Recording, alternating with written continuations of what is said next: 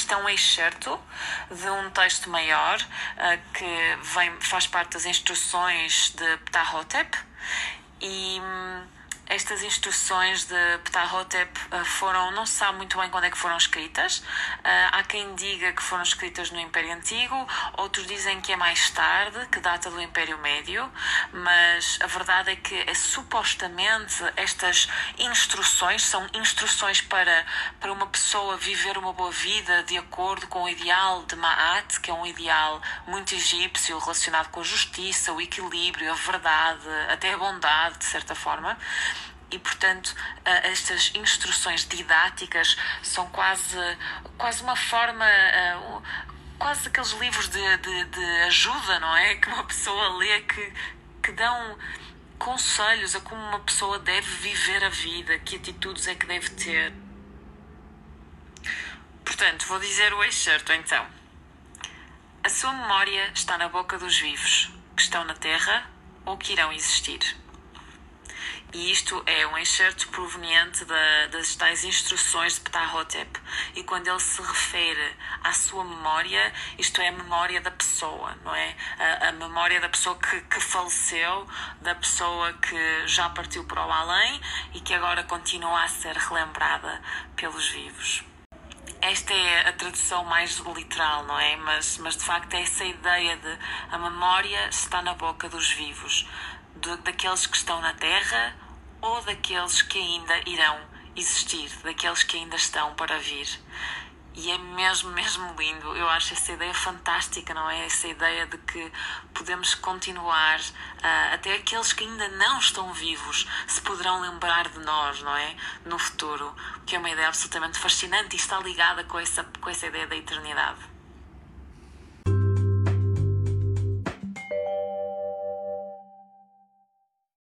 Olá, bem-vindos ao Teta de Sócrates, um podcast com bate-papo descontraído com especialistas de diversas áreas das ciências humanas. Vem e deixa a teta te alimentar. Eu sou Sara Correia e com Juliana Magalhães. Oi, gente.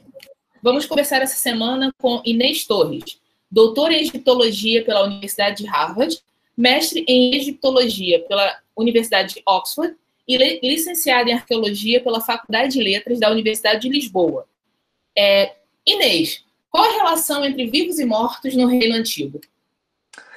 Olá, obrigada. Uma pergunta complicada logo para começar. para começarmos bem.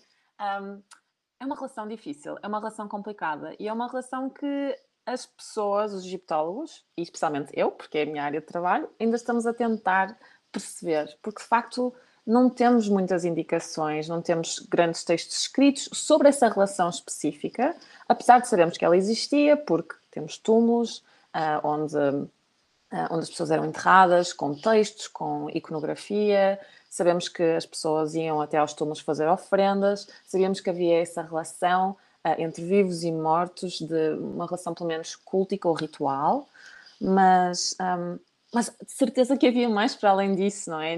As pessoas não são máquinas, não, não estamos só. Nós não vamos a um sítio e fazemos só aquela coisa, não é? E aquilo que eu tento explorar na minha, no meu trabalho, na minha tese, é perceber de que forma é que estes espaços funerários eram também eles espaços sociais, espaços de interação não só entre os mortos e os vivos, mas também entre os próprios vivos. E como, como é que a comunidade que sobrevivia ao defunto acabava por integrar o defunto dentro da própria comunidade, enquanto, por exemplo, um antepassado ou enquanto um, um, membro querido do qual nos lembramos, porque nós ainda hoje fazemos isto, não é? Nós vamos ao cemitério, nós deixamos flores, uh, nós lembramos dos nossos avós e dos nossos pais e dos nossos entes queridos que partiram, uh, através também de objetos da cultura material, como os egípcios faziam. Os egípcios tinham os túmulos, portanto, podiam ir lá e havia mais essa relação de ir ao cemitério, fazer uh, coisas e deixar uh, ofrendas para os mortos. Mas uh, para nós, uma fotografia também teria o mesmo impacto, de certa forma. Portanto, é uma relação complicada, mas acho que é uma relação interessante de se explorar e, e eu só estou a começar mesmo agora no meu, no meu projeto, porque acabei agora o doutoramento, mas é algo que eu gostaria de poder continuar a trabalhar. Algo que eu lembro muito das aulas é que uma professora falou, a, na orientada da história antiga, foi minha orientadora, a professora Adriane Barontaca, que ela dizia que, e é verdade, né? O rito funerário ele é muito mais para o vivo do que para o morto. Todo aquele rito, tudo, por mais que o morto diga, ah, eu quero que aconteça isso, isso e isso, quem decide é quem está vivo. Então é algo que, assim, realmente, imagino que seja uma relação complicada e quem está vivo que decide se vai realizar o desejo ou não, né? Claro, é mesmo isso. Eu, isso é, é exatamente isso que eu quero dizer ou que eu quero explorar, porque de facto um, a egiptologia é. Aliás, eu vou aconselhar primeiro o, podcast, o episódio do podcast onde o René falou, porque ele falou sobre estes temas e de uma forma extremamente fantástica, e portanto eu não poderia dizer melhor do que aquilo que ele disse. Mas a egiptologia é uma disciplina colonial e, portanto, aquela ideia, especialmente para o Império Antigo, porque no Império Antigo uh, estamos a falar mais ou menos, a área que eu estudo é mais ou menos 2300 a.C. Um, e eu estou a dizer Império Antigo, mas no Brasil diz-se Reino Antigo, é a mesma coisa.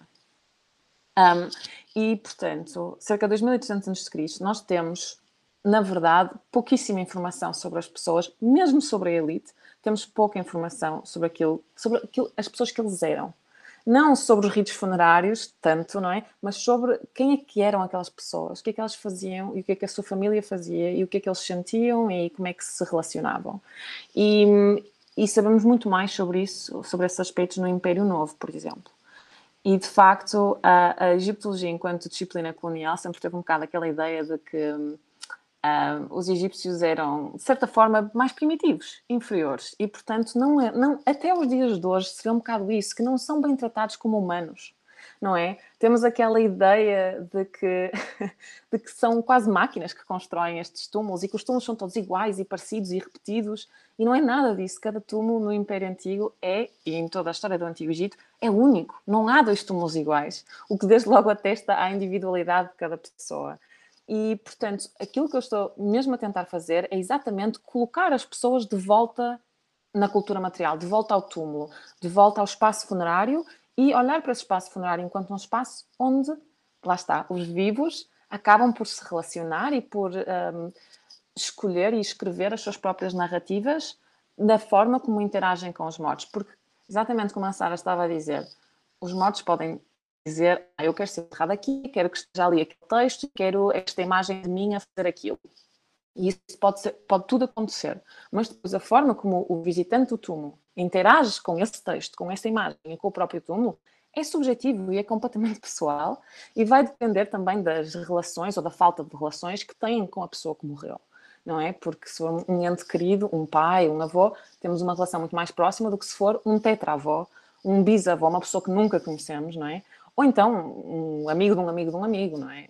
As relações e os sentimentos que temos são completamente diferentes. E é mesmo isso que eu quero tentar explorar, é como é que nós conseguimos e se conseguimos, não é? Através da cultura material e da cultura visual, porque na verdade temos poucos textos que, nesta altura, nesta altura do Egito, que de facto nos digam como é que as pessoas interagiam umas com as outras e com os mortos. Uh, que tipo de interações sociais é que elas tinham. E, e, portanto, é, acho que é muito interessante tentar perceber essa parte e humanizar, humanizar aqueles túmulos, humanizar aquelas, aquelas uh, aqueles espaços que parecem tão vazios hoje. Uh, e até em reconstruções, até em reconstruções que uma pessoa vê do Antigo Egito, é sempre tudo muito vazio. Aqueles cemitérios estavam cheios de pessoas a caminhar por todo lado, não é? E isso não se vê uh, com tanta frequência, não é? É, Inês, esses espaços são espaços de memória, são espaços que constroem relações afetivas, relações religiosas. Essas trocas feitas por essas pessoas que circulavam, elas eram é, de que natureza? O que, que eles levavam lá para os mortos? O que, que eles levavam para eles próprios, os vivos, ah, terem qualquer tipo de relação? Porque é uma relação dialógica, né? Eles estão a todo momento conversando. É, o corpo se vai, mas existe uma áurea, um espectro que paira para aquelas pessoas, né? Para que, uhum. para inclusive para dar sentido à vida que continua e à vida que se vai, né? Hum, exatamente. Uma coisa até, até, meio sociológica, né? De, de o fio da vida que continua em outra com outros parâmetros, em outro tipo de categoria. Então, como é que essa relação funcionava, essa construção dessa memória? Como é que esse processo se dava? Hum, essa é uma pergunta extremamente interessante e que eu tento abordar um bocadinho na minha tese até. Um, é um, lá está, no Império Antigo é um bocado difícil de saber porque não temos tanta informação. Certamente que terão existido, por exemplo, festivais religiosos que levariam as pessoas a visitar os túmulos com certa frequência, mas não temos indicações de festivais religiosos a acontecerem nessa altura. Apesar de eu achar que eles certamente terão existido, porque, por exemplo, temos imagens de banquetes funerários, pessoas, uh, vários membros da família a comer, a beber e um, a ouvir a música e a ser um, a estarem juntos e juntamente com o defunto. E, portanto, isso parece ser uma indicação, apesar de ter temos que ter sempre cuidado quando interpretamos estas, estas imagens, não é? Porque elas não terão refletido uh, um evento ou um momento verdadeiro e real. Uh, poderão até ter acontecido, mas, mas não podemos uh, assumir que, que é esse o caso.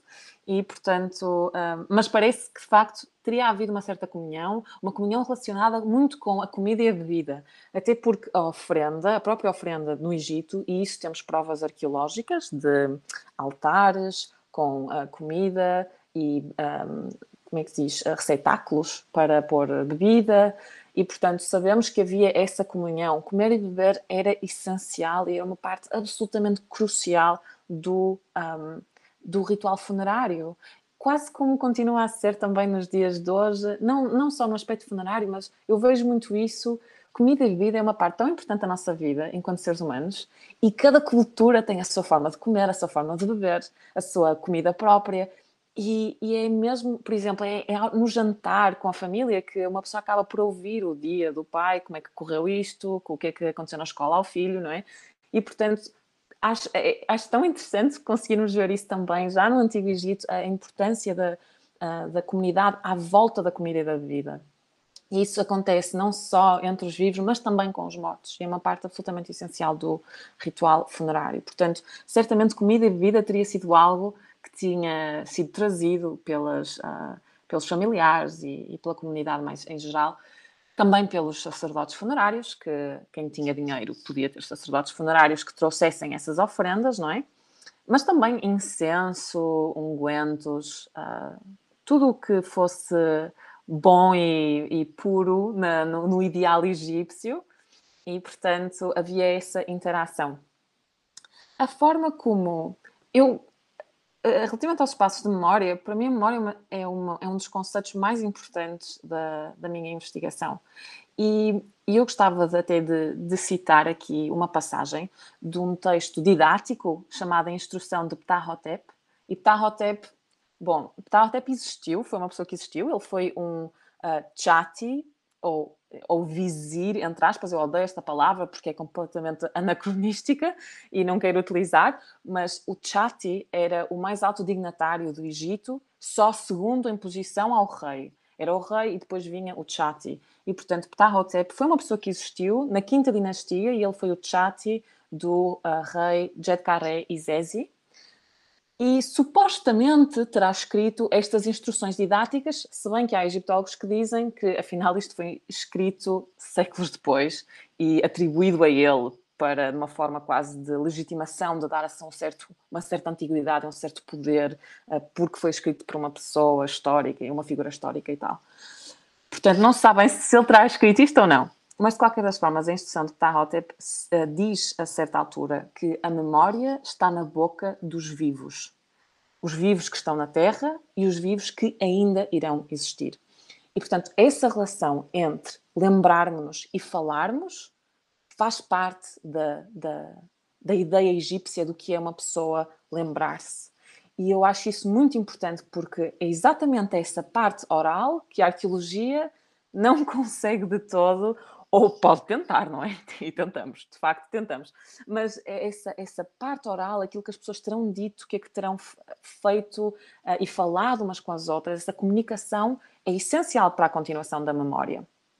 E essa é uma, é uma, um, é uma parte extremamente importante uh, da minha pesquisa, de tentar compreender e tentar lembrar-me até a mim própria de que a memória é feita não só através uma, da leitura de um texto ou da visita a um túmulo ou até uma pessoa ver as imagens no túmulo e lembrar-se na sua cabeça pessoalmente, ai que giro, pois é, esta pessoa de facto era assim, adorava ir em caças no deserto, uh, caçar animais. Não, é, também tem a ver com essa comunicação, uh, essa falar uns com os outros e, e lembrar-nos da pessoa que, que desapareceu, porque a verdade é que o ideal egípcio, aquilo que os egípcios mais queriam depois da morte, era que o seu nome fosse lembrado e apagar o nome de uma pessoa era condená-la à segunda morte.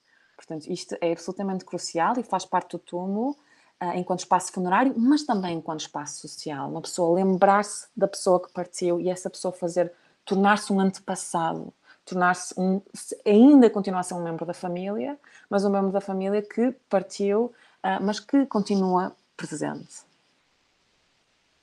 Vou chutar, mas eu não tenho certeza que ela é, tem uma pesquisadora brasileira que eu acho que se chama Ecleia Bose, que ela tem uma pesquisa que trata de muletas de memória.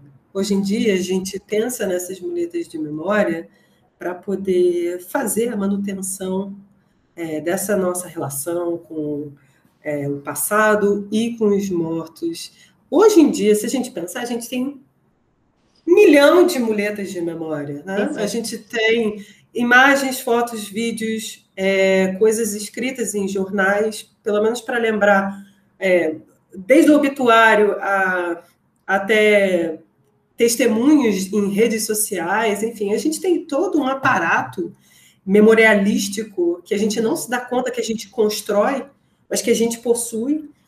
E esse aparato de memória, obviamente, cada sociedade constrói, constrói seus aparatos, suas muletas. E essas muletas de memória, estou chamando de muleta porque não consigo pensar em outro, outra ideia melhor. Mas acho que está ótimo, é uma definição fantástica. Muleta de memória, eu adoro. É, essa, essa perspectiva de muletas de memória, ela acontecia, ela, elas eram materializadas de que maneira para eles? A gente tem, desde o Instagram, o Facebook, Twitter, é, enfim, a gente tem um monte de coisa. E para e os egípcios no Império Antigo? Falei na versão portuguesa. Foi a versão portuguesa. Reino Antigo, Reino Antigo é a versão brasileira. Mas nós entendemos-nos, sabemos do que estamos a falar. eu, lá está, isso é uma excelente questão, porque uma das coisas que falta muito na investigação egiptológica é tentar percebermos como é que a memória continuava, não só no espaço funerário, mas no espaço doméstico, por exemplo. E isso de facto não sabemos, e, e talvez seja mais difícil, especialmente no Império Antigo, porque não há muitos uh, sítios arqueológicos uh, que tenham uh, sido um, encontrados, não é? que sejam sítios um, domésticos, portanto, cidades ou aldeias ou assim. Há muito poucos. E aquilo que eu acho extremamente interessante, por exemplo, no Império Novo, é que de facto consegue-se ver mesmo um culto aos antepassados dentro da própria casa. E através de estelas, portanto, estelas que tivessem um, imagens e às vezes até textos uh, de, de, uma pessoa indefinida quase, nem, nem precisa de ser bem, nem precisa de ter um nome ou ser uma pessoa específica, mas a ideia do antepassado. E também vemos até bustos de antepassados, também sem nome ou sem inscrições, que poderão apenas representar essa ideia daqueles que partiram. E, portanto, isso vê-se e sabe-se que existe no Império Novo. No Império Antigo não há grandes informações sobre isso, uh, sobre essas práticas fora do espaço funerário. Dentro do espaço funerário, a maior muleta da memória, de facto, é o túmulo, porque é no próprio túmulo que nós temos, às vezes, temos autobiografias, uh, entre aspas, não é? Autobiografias, mas biografias em que o próprio dono do túmulo está a dizer eu fiz isto, eu fiz aquilo, o rei adorou-me e deu-me um sarcófago fantástico e depois eu fui fazer ali uma expedição e trouxe este, estes produtos exóticos todos. E, portanto, sabemos que uh, a própria pessoa está a tentar construir a sua própria narrativa, aquilo que ele quer que seja relembrado da vida dele, não é? Ou dela, se bem que Hum, não sei se há nenhuma autobiografia de mulher. Isso agora era algo que eu teria que confirmar, mas normalmente são os homens que gostam de dizer aquilo que fizeram e quão fantásticos eram, não é? Não, nós sabemos como é, não é? continua a ser a mesma coisa. Mas... Como todo homem. É né? isso, é isso, de facto. Uh, mas, uh, mas, mas, de facto, vemos então que o túmulo é essa muleta principal. E como não há fotografias, não é? Uma pessoa, se quiser ver a figura, ou pelo menos a representação daquilo que teria sido o dono do túmulo ou o antepassado, tem que ir ao túmulo. E é lá que estabelece essa conexão. E por isso é que eu, pelo menos, uh, Uh, acho que o túmulo seria esse, espaço tão importante da memória, porque de facto, se uma pessoa quer ter aquela interação mais pessoal, estar dentro de um ambiente que é, entre aspas, frequentado, porque isso também faz parte do imaginário uh, e da religião egípcia, de acreditarem que o espírito da pessoa continua a viver no túmulo, não é? E portanto, uh, é, é importante, se uma pessoa quer interagir com o defunto mesmo, vai ao túmulo.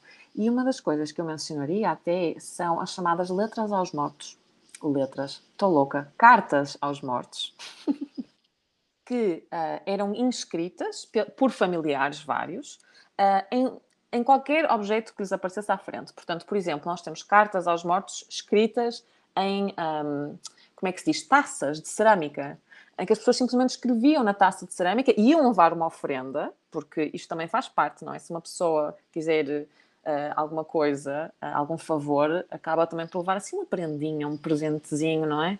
Uh, para para rece poder receber esse favor também. Inscritas numa taça de cerâmica, provavelmente que teria contido algumas ofrendas e. o que vemos muitas vezes, por exemplo, são familiares a pedir ao defunto para interceder ou para fazer algo pela família ou por um membro familiar no além. Por exemplo, uma carta, uma carta que eu de facto gosto muito. É de... Mas por acaso eu não sei se esta data do Império Antigo, talvez data do Império Médio, de qualquer das formas eu vou mencionar porque eu acho muito interessante. É de um marido que escreve uma carta à mulher e, uh, e diz à, à, mulher que uh, a mulher está, tem que o deixar em paz, que está, está sempre a vê-la nos seus sonhos e uh, que de facto a mulher tem que acreditar nele. Ele nunca a traiu, não a traiu com a criada, promete eu prometo nunca te trair com a criada, deixa-me em paz, deixa, uh, deixa-me dormir em paz, que eu não consigo mais. Uh, basicamente a dizer.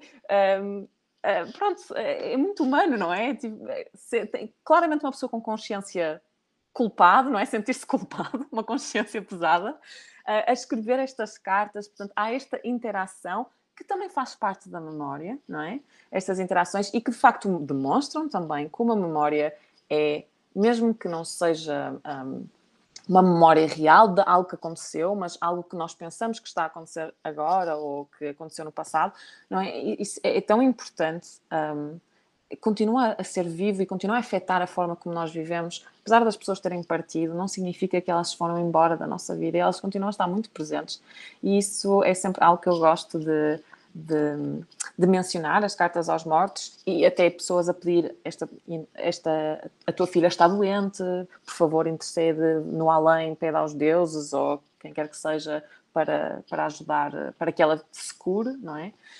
E portanto temos assim estas interações muito engraçadas dentro do túmulo mesmo. Portanto, eu acho que o túmulo de facto, eh, eu diria, é essa, esse foco, esse centro da, de interação entre vivos e mortos e entre os próprios vivos também, porque as pessoas iriam também, às vezes sozinhas, outras vezes acompanhadas, não é? E, e tudo isso faz parte um, dessa, dessa, relação, dessa relação entre pessoas.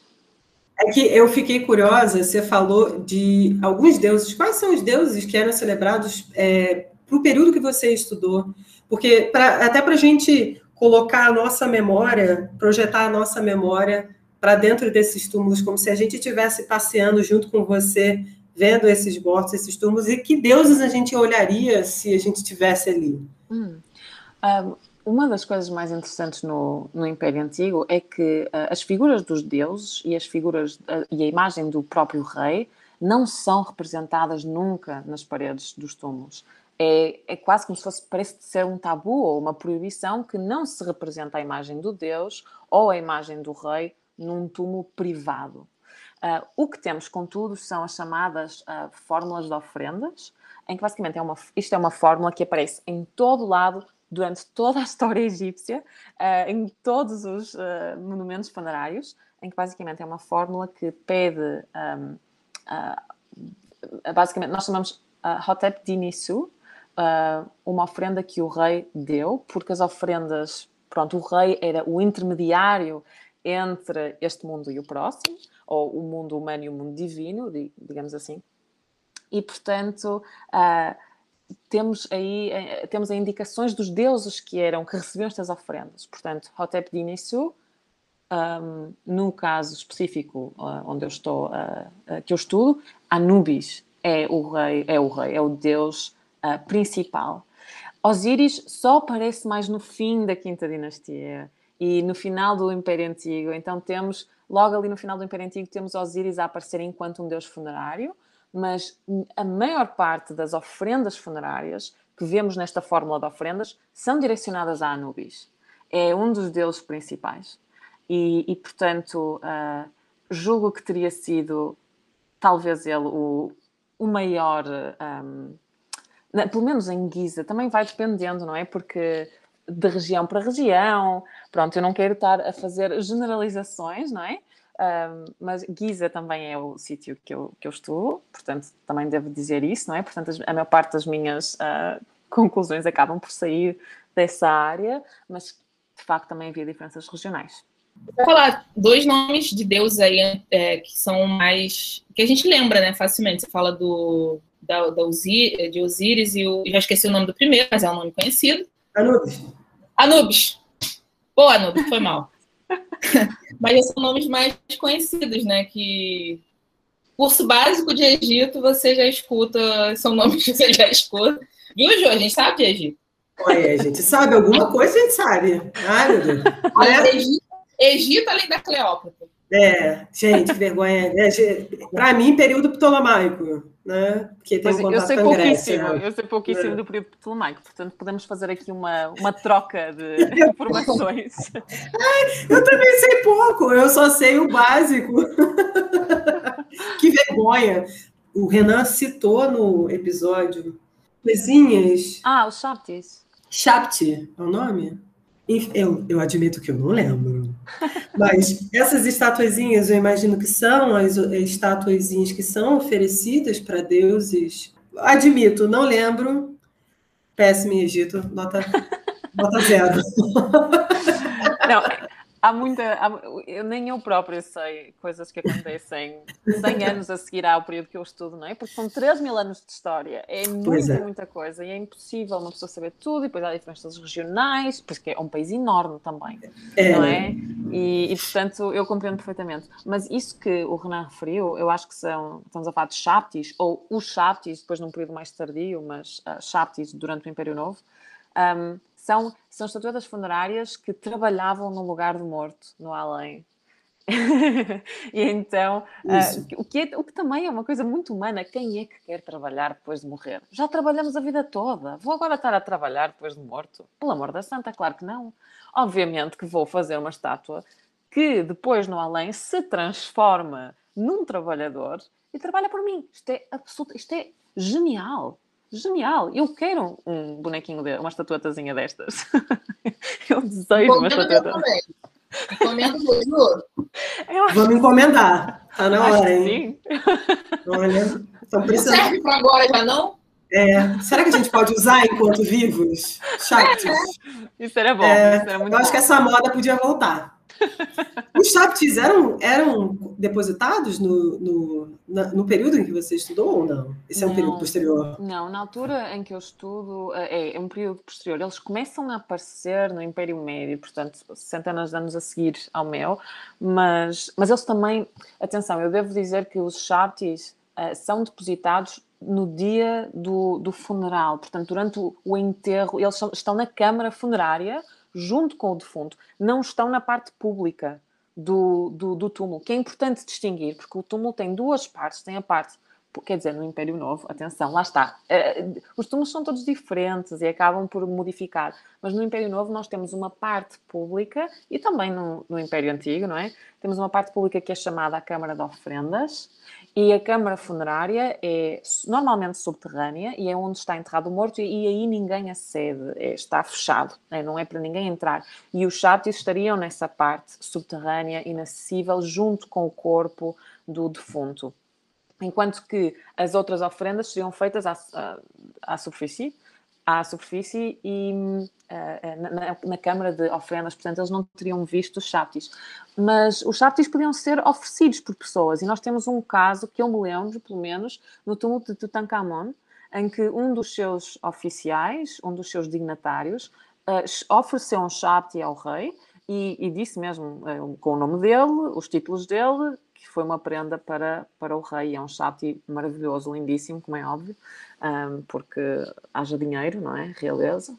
E, e, portanto, também podem ser oferecidos, mas seriam oferecidos e, e não vistos, nunca mais manuseados, a não ser pelo defunto, claro. Com relação às taças, é, comidas, taças e todas essas coisas relacionadas à vida convivial dos banquetes, era comum no Império Antigo. Sim, também. Uhum. Isso me lembra um pouco, porque eu, eu fiz essa longa digressão para lembrar um pouco sobre a relação entre o que é público e o que é privado para uhum. eles. Uhum. Por isso que eu perguntei do Chabit, porque é a memória que vai lembrar. Aí, ó, a gente falando de memória. É a memória que vai voltando até a pergunta. Está tudo interligado. É, um, na, na parte pública, de facto, do túmulo, e isso, público, é uma, lá está, é uma, um termo tão interessante, não é? Porque o que é que quer dizer público? Eu podia escrever uma tese sobre isto também, não é? Uh, mas a parte, digamos, acessível, não, não quer dizer pública, talvez não seja a melhor palavra, mas a parte acessível aos vivos, nós de facto temos, uh, temos taças, temos pratos, temos altares, temos uh, receptáculos com, como é que se diz? Um, com uh, líquidos e, portanto, temos um, esses, esses, eh, essa cultura material que, que, indica que há uma, uma visita constante dos vivos que trazem ofrendas ou que comunicam com os, com os mortos através uh, desse, dessas ofrendas também e, que, e também os mantêm vivos, porque o espírito do defunto, para sobreviver, precisa de ser alimentado. E, portanto, isto faz tudo parte, é uma relação recíproca, não é? Nós, eh, o, o morto também precisa do vivo.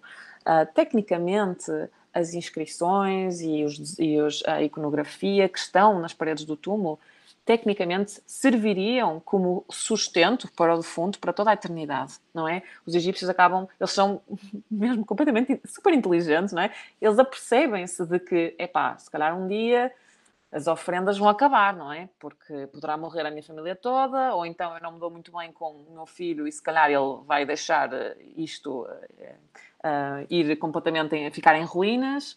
Portanto, uh, o melhor é eu precaver-me e, portanto, ter a certeza que con continuo a conseguir viver para toda a eternidade. E por isso é que de forma, eu não gosto de usar esta palavra mágico, mas pronto, de forma quase uh, sobrenatural, também não é uma boa expressão, não há boa expressão para dizer isto, mas uh, de facto estas, estes, estas imagens e os textos, eles próprios serviriam como forma de, uh, de uma pessoa se alimentar e sobreviver para toda a eternidade, caso as, as ofrendas, essa, essa parte da interação social com os vivos, eventualmente acabasse não é? Porque todos sabemos que nada dura para sempre, apesar dos egípcios tentarem. Uh, esse era o ideal, a eternidade, mas mesmo com esse ideal, eles próprios sabiam que não era realístico uh, uh, tentar ou, ou, depender apenas de, dos vivos para nos ajudar, portanto, também se precaviam contra isso.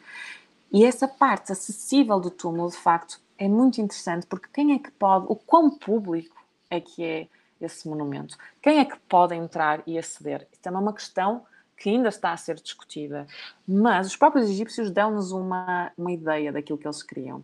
E há, uh, no Império Antigo, temos estas, uh, estas, estes textos nas paredes dos túmulos chamados uh, apelos aos vivos.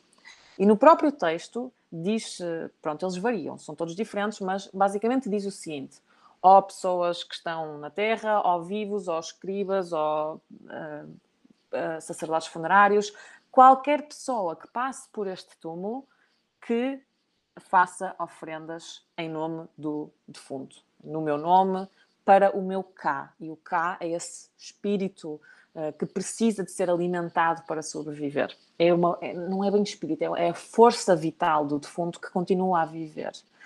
Há quem traduza como alma, mas isto também é muito difícil fazer essas associações, não é? Porque estamos a falar de, de ideias, conceitos muito diferentes.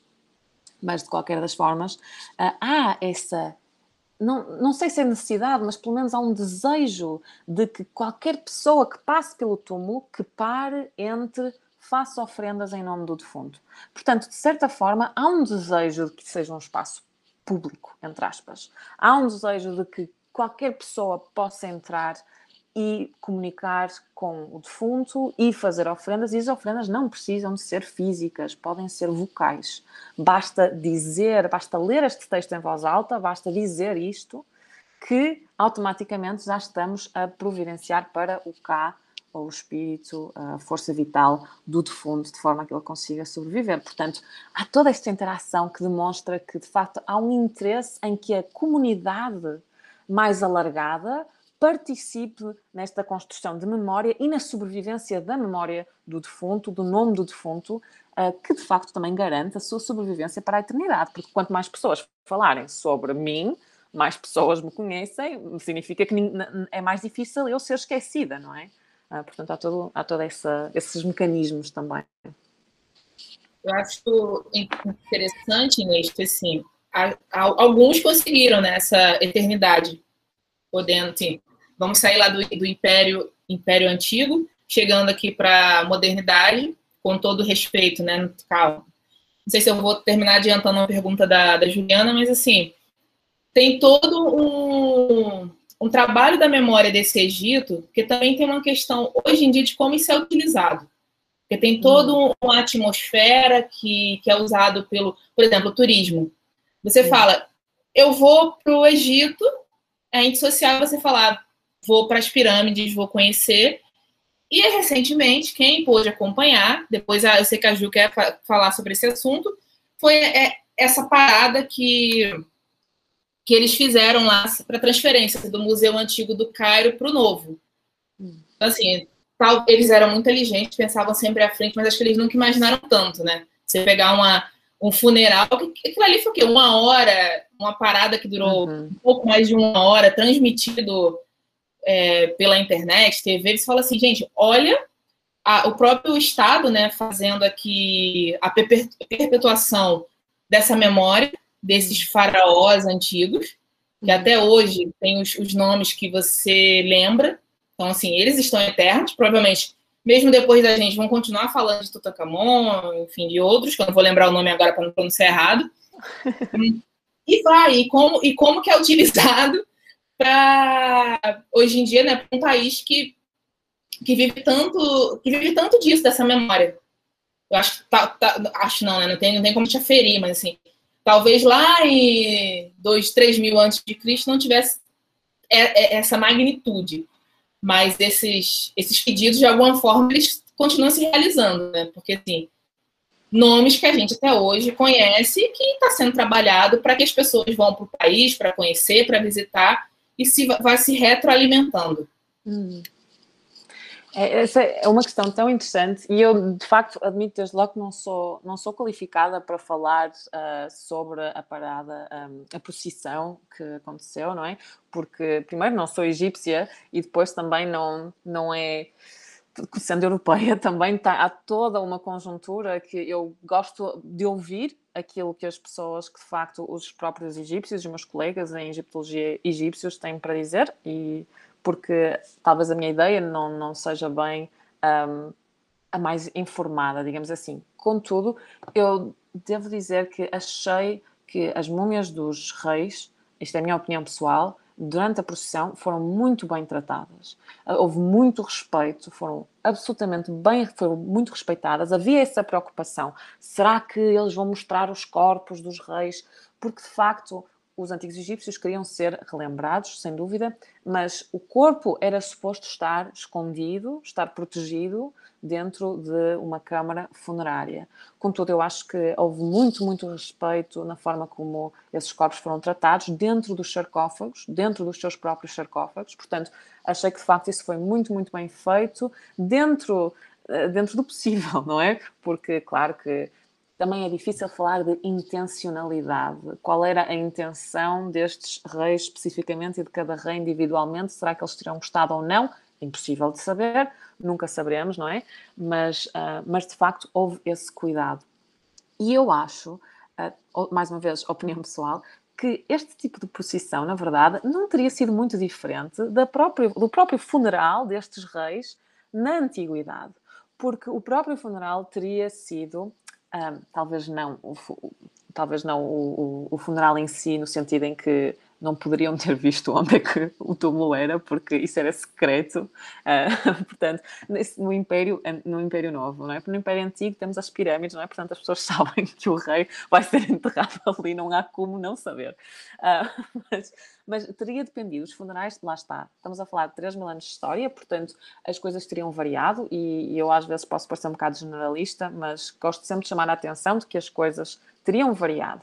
Mas, por exemplo, voltamos para o Império Antigo e, de facto, essa a procissão, pelo menos até o templo funerário, talvez depois uh, a colocação do corpo do, do rei na, na Câmara Funerária, talvez isso fosse fechado ao público, não sabemos. Mas a própria procissão encaminhar o rei do local onde ele estaria, onde estaria o seu corpo, até ao templo funerário que ficava junto à pirâmide, não, não me surpreenderia, apesar de não termos provas nenhumas, não me surpreenderia que isto tivesse sido um espetáculo público, porque os egípcios adoravam este tipo de festivais e celebrações, não só com, uh, em, em, funerais privados, mas também, imagino, em funerais de membros da família real e da elite, como também de deuses, uh, festivais religiosos, de tirar o deus do seu templo e levá-lo a passear, a ir visitar outro deus num templo vizinho. Uh, portanto, havia havia toda essa, essa, essa parte do espetáculo público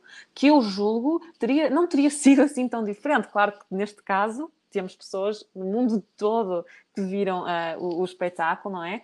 E que uh, também tem um certo impacto nos dias de hoje político que é mais complicado de uh, falar e analisar, mas também teria tido um impacto político na altura, na antiguidade, não é?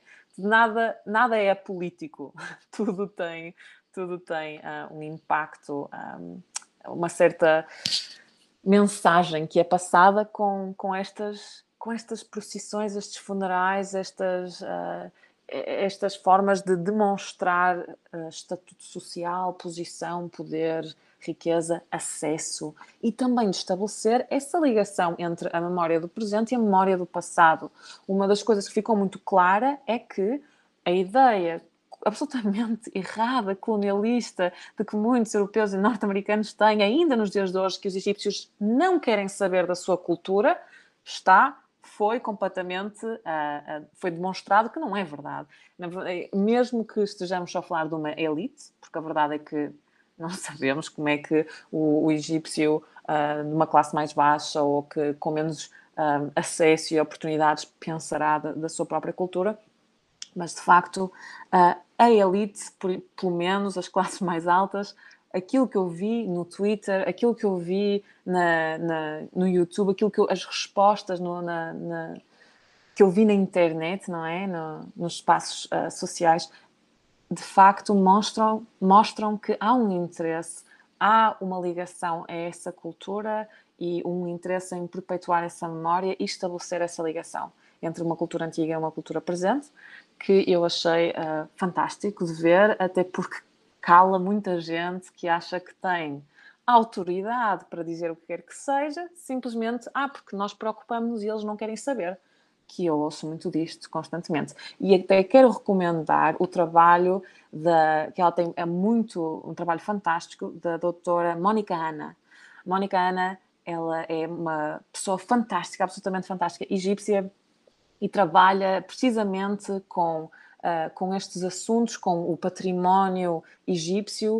Uh, ela teve também envolvida com um, esforços de tentar prevenir uh, a pilhagem de sítios, de sítios arqueológicos durante a Revolução Egípcia também, e tem coisas muito, muito interessantes para dizer. Há várias palestras que ela deu também na internet, no YouTube, que podem ser vistos, e eu recomendo porque a doutora Mónica Ana é uma pessoa que eu admiro imenso e tudo que ela tem para dizer, e ela também falou sobre este assunto, uh, sobre, sobre aquilo que significa para ela ter esta, esta ligação tão pública, tão presente e tão espampanante de, entre o passado e o presente. Uh, acho que houve muitos, muitos egípcios que, de facto, uh, conscientes dos problemas também associados, porque, obviamente, que estamos a falar, uh, nada é só apenas positivo, mas, mas que, de facto, da parte deles também é uma forma de calar aquelas vozes que dizem ah, mas eles não sabem cuidar da, do património deles, ah, mas eles não, não se interessam, não é? Porque isto é muito, é muito comum ainda nos dias de hoje. Acho que a gente chegou a comentar sobre isso, né, Ju? Que eu não lembro em qual episódio de que quem está nesse centro de, de produção não escuta quem está na periferia. A gente começou a falar também antes da gravação, mas assim, a gente tinha algum episódio a gente comentou sobre isso. Que a gente, a gente tem que escutar como é que a gente. E assim, essa parada, produção, foi fantástico, mas fala assim, gente, como é que ele. É, é, é uma, uma transferência de um museu, de um museu antigo para o novo, hum. e o que eles fizeram, assim, fantástico. E, e mais, é, é só, só para anotar, não é o Museu do Cairo, não é o Museu da Civilização Egípcia. Eles estão dando um nome uhum. do que, que é. é. é eu admito que eu fiquei, ao mesmo tempo, é, admirada, eu fiquei assustada. Assustada pelos, pelo desenrolar político das políticas, da política egípcia. Né?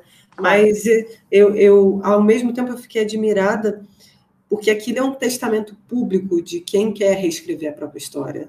Talvez isso seja até uma marca de um determinado governo político que hum. quer se expressar frente à Europa, ao norte global, aos hum. Estados Unidos, de como deve se pensar a própria história. Quer dizer, vocês não estão mandando aqui, quem manda aqui sou eu. Claro. E eu sei como eu, eu reescrevo a minha história.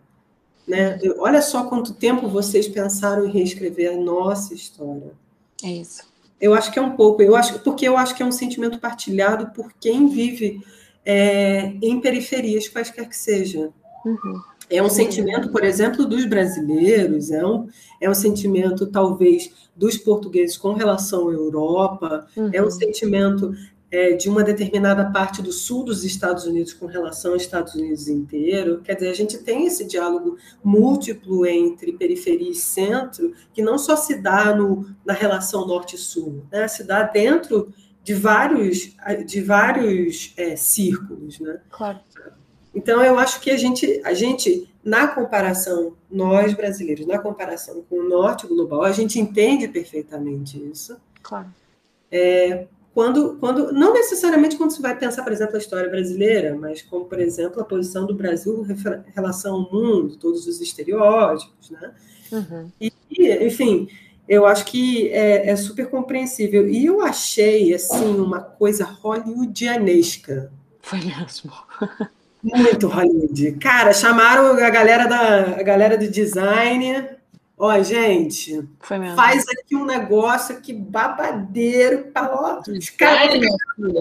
Chamar alguém do carnaval carioca para fazer uma parceria, porque aquelas roupas. Eu achei Não estou dizendo que as pessoas do Egito não saibam fazer, mas assim, estava digno de um desfile também de escola de samba aqui. Claro, claro. lindo. Aquelas roupas. Claro. Babadeiro aqui. E eu acho que vale mesmo a pena realçar também o facto de toda a gente envolvida nesta produção ter sido egípcio. Os designers, os músicos, os cantores, uh, até os trabalhadores manuais, toda a gente envolvida. Não houve um, julgo eu, daquilo que vi também, se calhar, se calhar houve, mas ninguém sabe. Mas daquilo que se soube, não houve um europeu, não houve um estrangeiro que tivesse posto as mãos naquela um, naquela uh, uh, procissão um, parada, o que quer que seja. Mas, e, e, eu acho isso fascinante, é o que estamos a dizer. Há problemas? Será que há. Um, eu vi vou começar de novo. Eu vi uh, vários tweets de egípcios, colegas egípcios, que disseram: Nós estamos completamente conscientes que de facto existe aqui uma propaganda política de um governo totalitário que é complicada de analisar e tem os seus problemas. Contudo, isto é a primeira vez na história do Egito que de facto temos um governo que diz esta é a nossa história, quem fez isto são os egípcios e somos nós que estamos a construir a forma como queremos que, uh, que estes corpos, que estes reis, que estes nossos antepassados, nossos, sejam tratados. Agora, sim, há, há imensos outros aspectos por detrás disto. Há, não é tudo positivo, como é óbvio, mas é, eu concordo plenamente. Essa ideia de que finalmente a periferia pode e começa a dizer: não, isto é a forma como nós fazemos, como nós tratamos a nossa história, como nós construímos a nossa narrativa. Eu acho isso é, é absolutamente é, um, é importantíssimo e é um primeiro passo e talvez não seja, talvez seja apenas um meio passo, tendo em conta todos os outros aspectos políticos, mas de facto um, acho que foi importante, muito importante para os egípcios e lá está, eu não posso falar, não posso falar por eles, como é óbvio, nem quero, mas daquilo que eu vi nas redes sociais foi o que me pareceu e nesse aspecto eu respeito perfeitamente essa, essa opinião e junto-me a eles em aplaudir o facto que eles estejam a retomar e a, e a, a, a afinal ter a sua própria história nas suas mãos e fazer o que querem com ela, porque têm esse direito. Um, apesar de, mais uma vez, serem as elites a fazer essa, a reescrever essa história, que também é outro problema, mas lá está, isto não, não é preto e branco. É, Inês, vamos para o momento polêmica. Estava aqui eu a relembrar da conversa que tivemos com Renan Lemos e estava pensando sobre a declaração bombástica dele de que a egiptologia deveria acabar. Não te farei essa pergunta, mas farei outra. A egiptologia tem problemas? Tem. tem, tem muitos. Mas eu primeiro vou dizer, Renan, pelo amor da santa, vês aquilo que fazes? Pões-me nestas situações, mas pronto, depois conversamos no WhatsApp. E agora respondo à pergunta. agora respondo à pergunta. Um, tem muitos problemas, como qualquer disciplina antropológica ou arqueológica, eu diria. Não somos os únicos. Um, estas disciplinas como o Renan bem disse, a verdade é que eu recomendo que de facto ouçam aquilo que ele disse ao episódio em que ele participou, porque eu não podia, não posso dizer melhor aquilo que ele disse, mas é verdade, nós temos uma disciplina colonial que foi fundada em 1822, tecnicamente, não é? Um, e esse também é um problema, a data da fundação da egiptologia, porque a ideia é, ah, os hieroglifos foram decifrados em 1822 por Champollion, portanto, é esta a data uh, de fundação da egiptologia. Contudo, sabemos que havia uh, investigadores árabes que já tinham decifrado, em parte, a escrita hieroglífica séculos antes. Portanto, podemos de facto dizer que 1822 é a data de fundação da egiptologia? Ao fazer isso, estamos a ignorar o trabalho de todos aqueles que não são europeus, eh, portanto, todos aqueles uh, investigadores e, e, e, sábios árabes que trabalharam nesse sentido e que foram completamente uh, ignorados. Portanto, há, todo esse problema também. Uh, a egiptologia continua a ser muito tradicionalista, Uh, se é que posso dizer isso, muito fechado em si mesmo e continua ainda a propagar aquele mito do excepcionalismo egípcio. Ai, o Antigo Egito é, é, excepcional, não tem nada a ver com o resto da África, não tem nada a ver com o resto de nada, é tão único, tão especial que não podemos fazer comparações com outras civilizações. Isto é completamente falso é uma civilização humana como qualquer outra. Claro que podemos fazer comparações com outras civilizações. Claro que podemos fazer comparações com o resto da África. Claro que podemos fazer comparações com o resto do Médio Oriente. Quer dizer, não há, não há uh, regras para isto, não é? Nós estamos a falar de pessoas, seres humanos. E eu acho isso, eu vejo isso muito na minha investigação, é a desumanização quase desta cultura, de ver as pessoas quase como máquinas, especialmente no período em que eu estudo. A ideia é que é muito hierarquizado e, portanto, o rei manda e faz tudo aquilo que, tudo aquilo que o rei diz, é lei e toda a gente faz a mesma coisa. Como é que isto é possível? Imaginemos mesmo seres humanos, quer dizer, nós não, não conseguimos concordar uns com os outros, mesmo entre irmãos e, e pais e filhos. Agora vamos todos concordar com o rei? Ou vamos todos acreditar na mesma coisa? E vamos. É impossível. O ser humano não é assim. De certeza que havia opiniões divergentes, de certeza que havia corrupção, de certeza que havia gente que estava a fazer coisas que não eram supostas fazer como é óbvio, como em qualquer sítio. Portanto, essa ideia de que, ah não, eles estavam todos muito hierarquizados, não, não, não pensavam sequer, faziam aquilo, é, faziam o que mandavam. Quer dizer, não, isto nunca é assim, não é? E, e de facto eu, uh, felizmente, tive a oportunidade de trabalhar com, por exemplo, um túmulo que foi um caso de estudo, que é completamente diferente de tudo e, portanto, uh, acaba por desmentir mesmo essa ideia de, de, termos uma uniformidade a nível dos costumes funerários, é tudo igual. Quer dizer, não é igual. Claro que é muito parecido, porque são pessoas da mesma cultura, mais ou menos a mesma classe social, mais tinham as mesmas, os mesmos uh, crenças funerárias. Bem, não quer dizer crenças, na verdade quer dizer práticas, porque crenças é algo que não sabemos, não é? Uh, e também é mais subjetivo, mas pelo menos as mesmas práticas tinham e, e portanto, quer dizer, não, não há essa ideia da uniformidade, da excepcionalidade, de que é muito diferente, e, mas dentro de, é muito diferente, mas depois dentro do próprio Egito é tudo muito igual. Quer dizer, é, é quase paradoxal de certa forma. Uh, e, e, e tem, há muitas há muitas uh, coisas a, a, fazer pela egiptologia. Uma delas, na minha opinião, é a necessidade de uma interdisciplinaridade. Eu percebo aquilo que o Renan disse de acabar com a egiptologia, no sentido de, ao criarmos esta ideia de egiptologia, continuamos, acabamos por fechar-nos em nós mesmos, quase sem querermos. É quase automático, não é? E, mas se, se fizéssemos parte de uma arqueologia, se fizéssemos parte de uma antropologia, se calhar já acabaríamos por ser, por ser mais abertos a outras ideias. E eu acho isso muito, muito importante. Na minha investigação, eu fiz muitas comparações, por exemplo, com, um, com a, a, Idade Clássica, porque de facto há muita investigação feita sobre memória e sobre a cultura material e a materialização da memória na cultura material, que não é feita no Egito, por exemplo. Fala-se muito de memória cultural, mas memória individual, não tanto. E, portanto, acho só temos a ganhar por nos abrirmos a, a outras ideias, a outras opiniões. Como o René disse, há diversidade, porque é isso que é importante. É importante termos pessoas de backgrounds diferentes, com ideias diferentes, que possam contribuir e olhar para as coisas de outra forma. Isso é tão, tão importante. E, portanto, acho que enquanto a egiptologia continuar a ser uh, dominada por aqueles centros, entre aspas, que nós, falar, que nós falamos, vai continuar sempre a ser a estar um pouco vendada a, a outras, a outras oportunidades e outras ideias. Agora, acho que, há, acho que há esperança, porque há gente fantástica neste momento, uh, especialmente a minha geração. Uhul, melhor geração! não, não quero, já arranjei inimigos, não estou a brincar. Com certeza, não, então nós duas, também acho. Exatamente, melhor geração.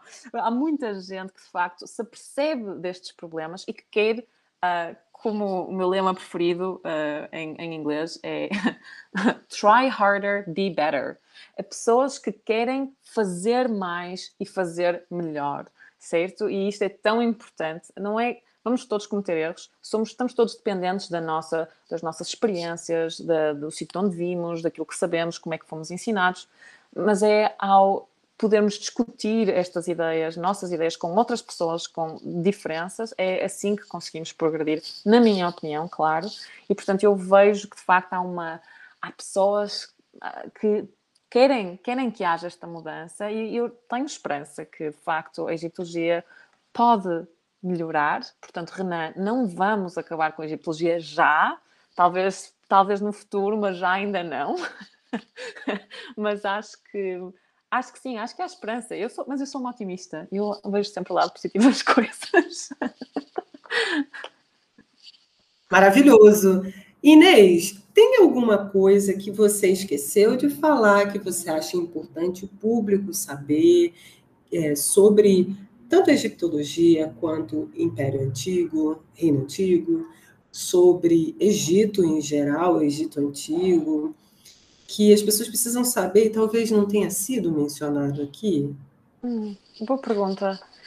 Não sei, eu se calhar uh, reiterava algumas das coisas que disse, porque eu acho que também falei assim um bocado de forma desorganizada, mas aquilo que eu queria, mesmo que, que ficasse na cabeça das pessoas, é que de facto não podemos olhar para o passado como se fosse como se as pessoas fossem máquinas, como se não tivessem sentimentos ou pensamentos ou emoções e como se simplesmente fizessem aquilo que lhes mandam e, e ponto final e seja isso. E, e acho que de facto essa é, é, tão importante voltar a pôr as pessoas uh, nestes sítios, na, nos seus próprios túmulos e, e, e, pensarmos na comunidade em geral e não só naqueles que partem, que é o aspecto funerário, mas naqueles que ficam, que para mim é um aspecto social e é aquilo que eu estou interessada.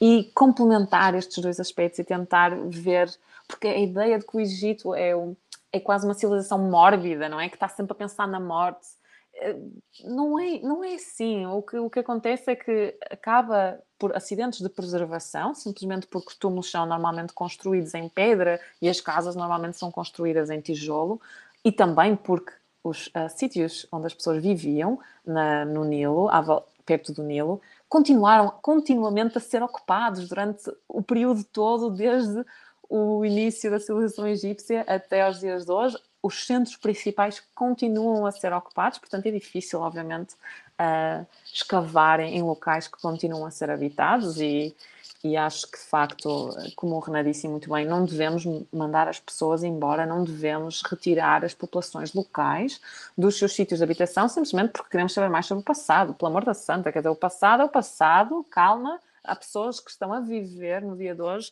nestes sítios e elas são absolutamente importantes. E, e, esse, é o meu segundo, esse é o meu segundo ponto, que eu se calhar não, também não, não falei muito sobre isto, mas para mim é muito importante. Uh, para mim, o que eu adoro né, no estudo desta civilização são as pessoas. As pessoas antigas, mas também as pessoas do mundo moderno. E eu adoro o Egito moderno. adoro. Acho, é, é uma cultura absolutamente fantástica. E, e eu concordo 100% com o René da importância de incluir as comunidades locais, não só perguntar a opinião e depois não querer saber de nada, mas de facto fazer delas os nossos aliados e uh, ter a certeza de que elas fazem parte dos processos de decisão, uh, o que é que vamos fazer, quando é que vamos fazer, como é que vamos fazer e o que é que elas querem ver da sua própria uh, da sua própria cultura, porque esta cultura não é nossa, é deles e nós simplesmente temos a sorte de podermos estudar. Isso não quer dizer que sejamos os donos desta cultura. E então eu, eu acho que é muito importante pensarmos nas pessoas, tanto nas antigas como nas no dia de hoje, e tentar mesmo não nos esquecer de que estamos a olhar para estes materiais, esta cultura material toda, estes objetos inanimados, entre aspas, mas estes objetos foram construídos por pessoas, para pessoas, e ainda hoje são importantes para as pessoas que habitam nessas áreas. Portanto, era mesmo isto que eu queria realçar. Foi Mara. Maravilhoso. É, de alguma maneira, eu acho que o rito continua? Até os dias de hoje. É, é mesmo. E eu, há muitas parecenças entre a cultura egípcia de hoje e a do passado. E as pessoas não se apercebem disso. E nesse aspecto eu até recomendo o trabalho da doutora Faiza Haikal, ela é uma uh, egiptóloga egípcia, já de idade bastante avançada. Eu acho que ela é professora emérita da Universidade Americana do Cairo. Mas ela faz esse trabalho etnográfico que devia ser mais desenvolvido por egiptólogos e que de facto demonstra que há continuações linguísticas, culturais, quer dizer, há toda uma um mar de informação que nós não estamos a investigar enquanto egiptólogos e que devíamos fazer. Uh, sem dúvida, porque vamos aprender muito mais uh, sobre o Antigo Egito se compreendermos o Egito do presente, sem dúvida. E, e, e eu espero poder fazer esse trabalho no futuro, se, se tiver oportunidade, se tudo correr bem, se me derem trabalho. Sim, porque estou à procura de trabalho. Se alguém souber alguma coisa, mande-me Entrar em contato com a Inês.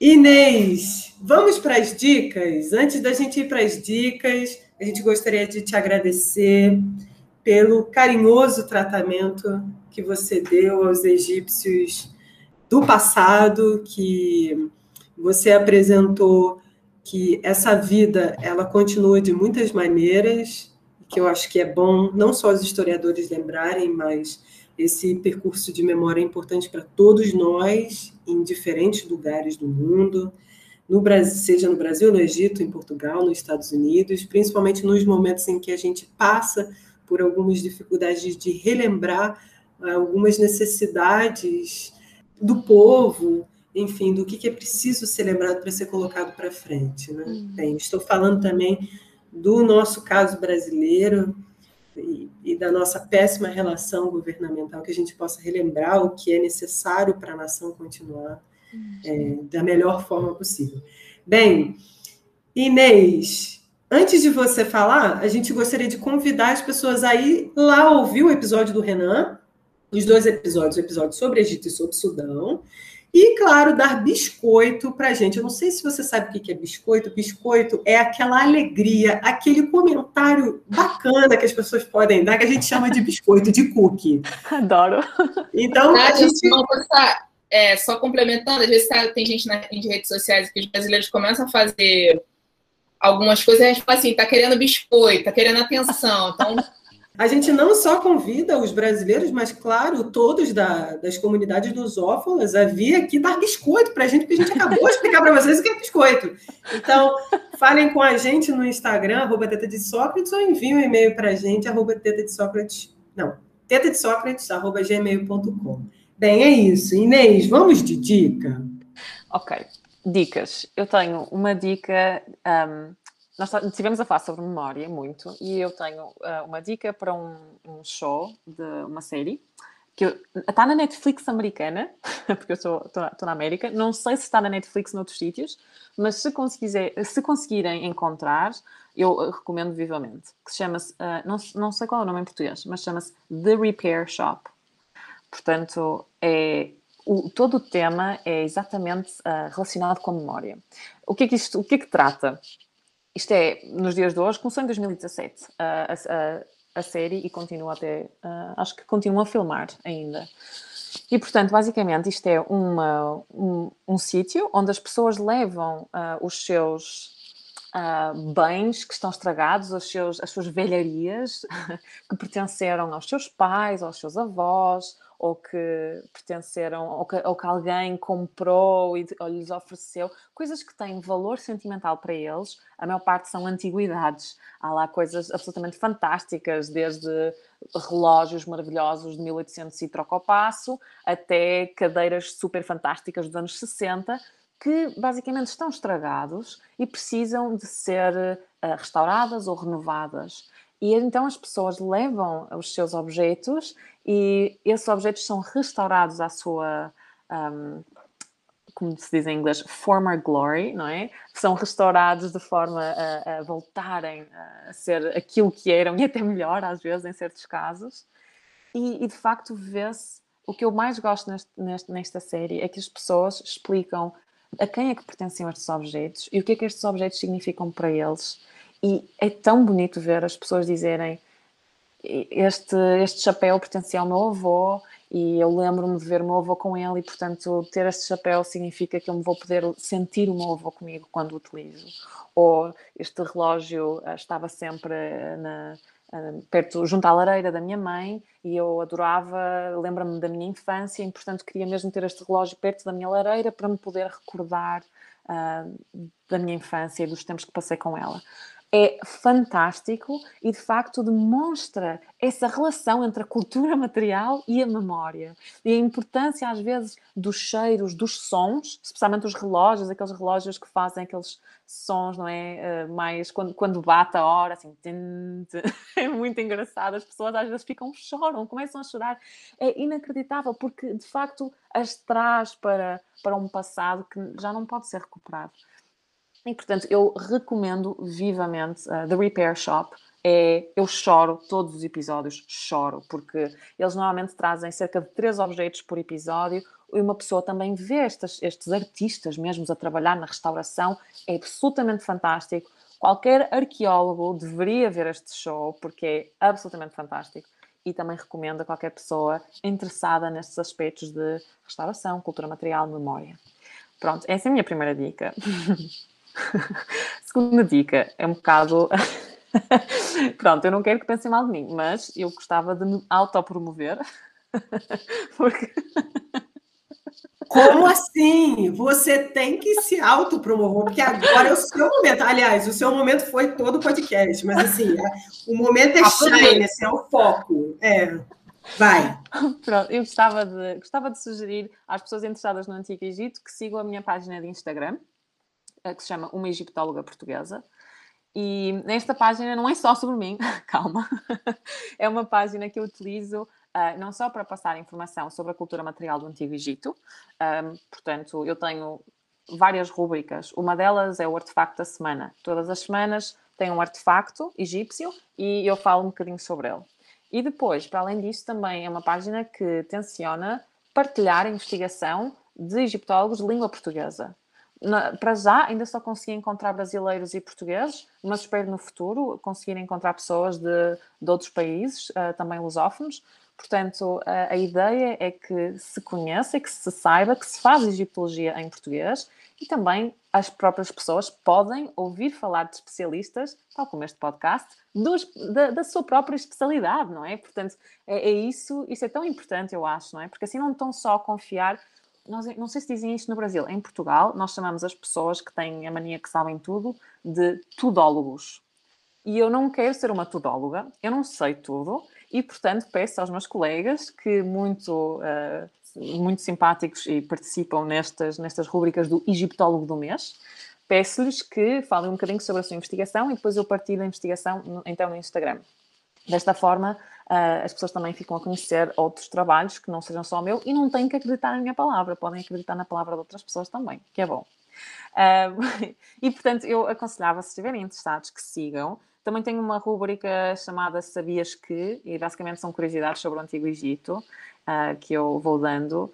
E, e, pronto, e acho que é isto. Uh, eu acho que é uma página interessante, claro, mas, mas uh, acho que também é bom darmos visibilidade e informação de confiança às pessoas, porque há muita coisa péssima sobre o Antigo Egito na internet.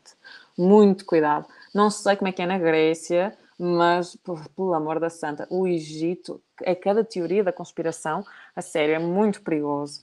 E portanto, portanto, eu espero que pelo menos através do Instagram possa fazer a minha parte e, e também dar espaço aos meus colegas para fazerem a parte deles de, de desmistificar o Egito. Um, e pronto, são essas as minhas duas sugestões.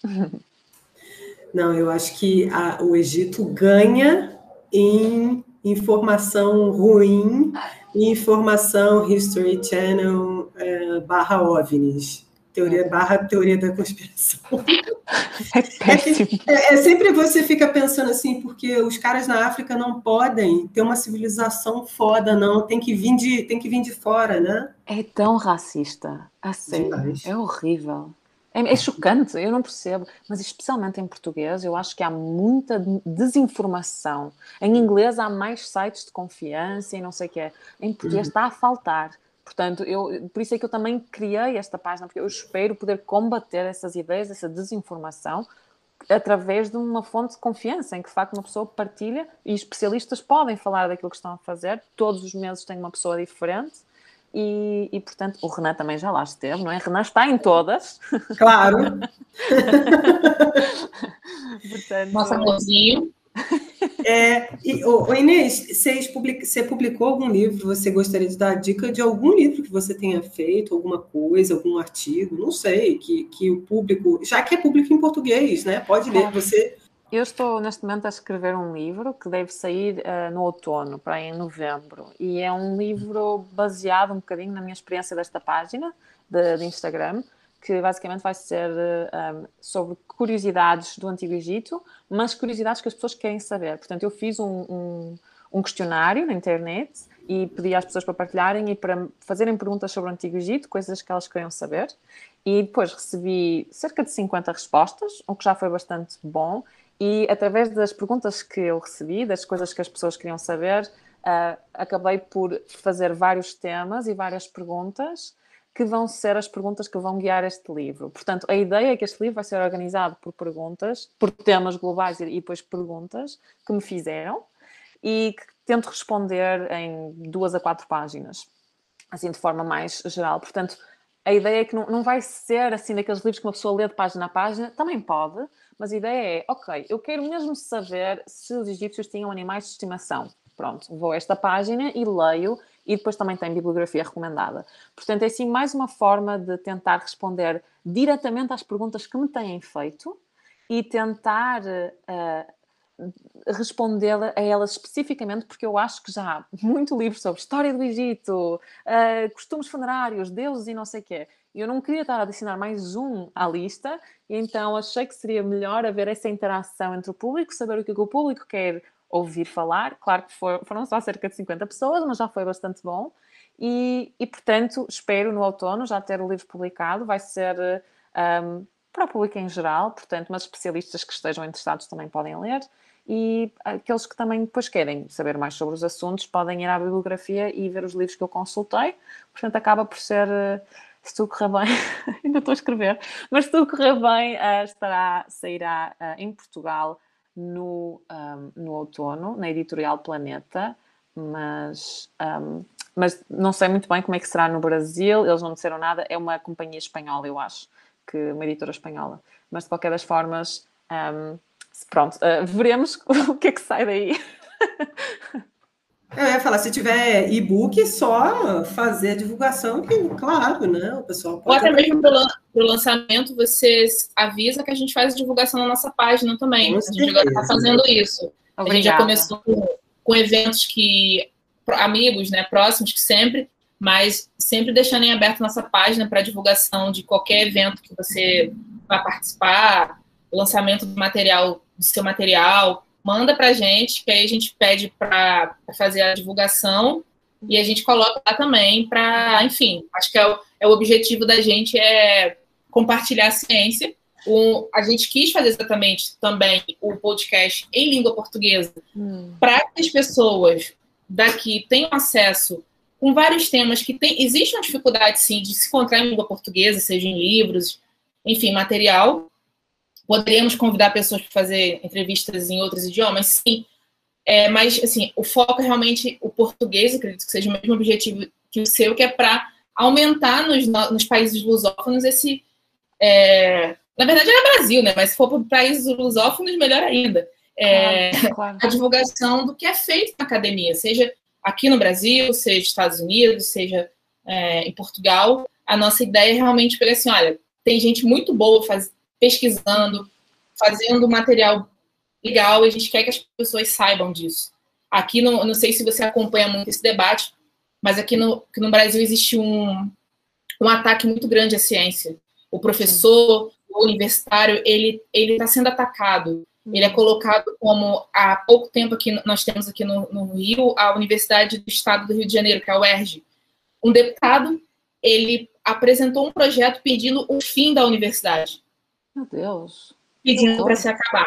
Claro que não foi à frente, porque isso, quando chegou na Câmara dos Vereadores, já foi dado como algo inconstitucional, já acabou. Mas, assim, eles sabem que isso não vai para frente, mas ele cria esse atrito da sociedade com a universidade. Então, você escuta muito que é, a gente vai para a faculdade para aprender a doutrinar, para aprender coisas do marxismo cultural, essas esse ataque que, que todo mundo que já pisou na faculdade sabe que não é assim. Uhum, claro. Então, o nosso objetivo é desmistificar também o conhecimento científico o máximo possível. E se você também tiver dicas é, de colegas lusófonos que a gente possa entrevistar, que queiram vir conversar com a gente, não importa o tema, claro. tá, na, tá no espectro das ciências humanas. Se não tiver, a gente dá um jeito de ficar, mas para vir conversar, porque é interessante, a gente tem acesso a outras pessoas, a outras formas de pensar claro. e que vão contribuir muito. Então, assim, não tenham medo da gente, aceitem, venham. A, a ideia é realmente conversar E já deixo também aqui de antemão o convite, no dia que a gente puder fazer algo pessoal, você esteja próximo, a gente vai ter a edição Teta no Bar, Uh, que vai uau. ser pessoalmente, para a gente conversar ciências, beber. Não sabemos como essas gravações vão ocorrer, mas um dia a gente vai conseguir fazer isso, todo mundo vacinado. Aí que a gente consegue fazer o Tetas em Portugal. Aí a Inês, meu porventura, Deus. está lá. Aí, Exatamente. Inês, se Vamos quiser vir para Brasil, bom. por favor, super convidar, tanto faz. Obrigada. Tanto faz. Obrigada. É, Eu não conheço Portugal, vai ser também um bom motivo. É, claro, esse é um bom motivo para a gente passear. Eu também não conheço o Brasil, portanto, podemos fazer aqui uma troca cultural e em qualquer Ótimo. lado onde aconteça, lá estarei. Teta no bar parece exatamente o meu tipo de podcast. Temporada só no bar. É, a gente está precisando, a gente vai ter uma temporada só de bar, gente, porque a gente está precisando demais. Vamos gravar bem, não tem problema nenhum. Ah, pelo menos. É como a, a Drunk History, não é? Exatamente. Ótimo, já tem uma pronta. Anota aí, Ju. Ah, está ótimo. Vai ter imenso tenho certeza. Então, assim, Inês, muito obrigado por ter, por ter aceitado. Parabéns pelo seu recém-doutoramento. Obrigada. Obrigado por ter vindo aqui falar conosco, pela generosidade de aceitar o nosso convite. Foi um prazer. É, Bom, de dicas. Eu vou dizer o quê?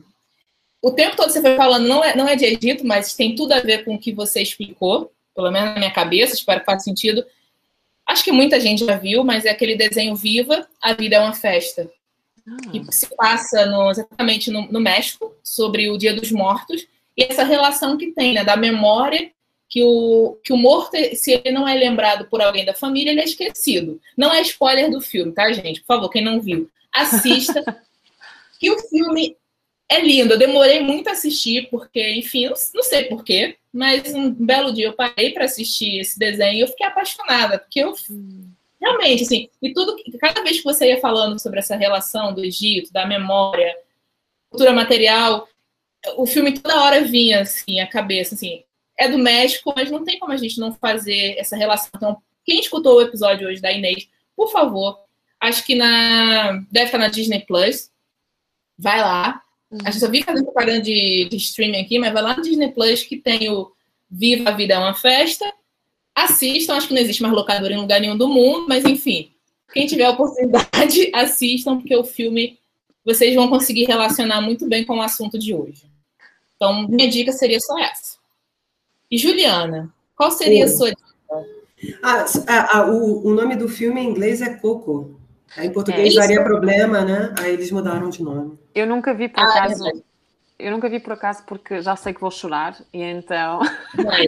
Mas eu Vai. quero mesmo, mesmo ver. E aliás, eu falei imenso, eu tenho um amigo mexicano com quem conversei imenso sobre este assunto da memória e da cultura material e do, do espaço funerário, porque de facto eles têm essa tradição do Dia dos Mortos que é absolutamente fantástica e cada localidade também dentro do México tem as suas formas de fazer coisas diferentes e por acaso nós tivemos conversas muito interessantes sobre isso e eu também ganhei- tive muitas ideias para, para a minha própria investigação conversando sobre, sobre esses factos, portanto ótimo, vou ver o filme. É, o, o Inês, você citou o nome de duas egiptólogas. Depois você me passa um nome, da Mônica Ana, é Uhum, isso? sim. E Faiza. Raikal. Eu, depois, eu, Raikal. eu posso depois escrever um, os nomes É, é você, você escreve, porque obviamente eu tenho que colocar aqui, na, como eu vou, já, eu vou colocar essas indicações nas, nas suas dicas junto com o The Repair Shop e uma egiptóloga portuguesa. Eu Vou colocar junto. Tá? Obrigada. Eu não, eu não encontrei a The Repair Shop no, na Netflix do Brasil.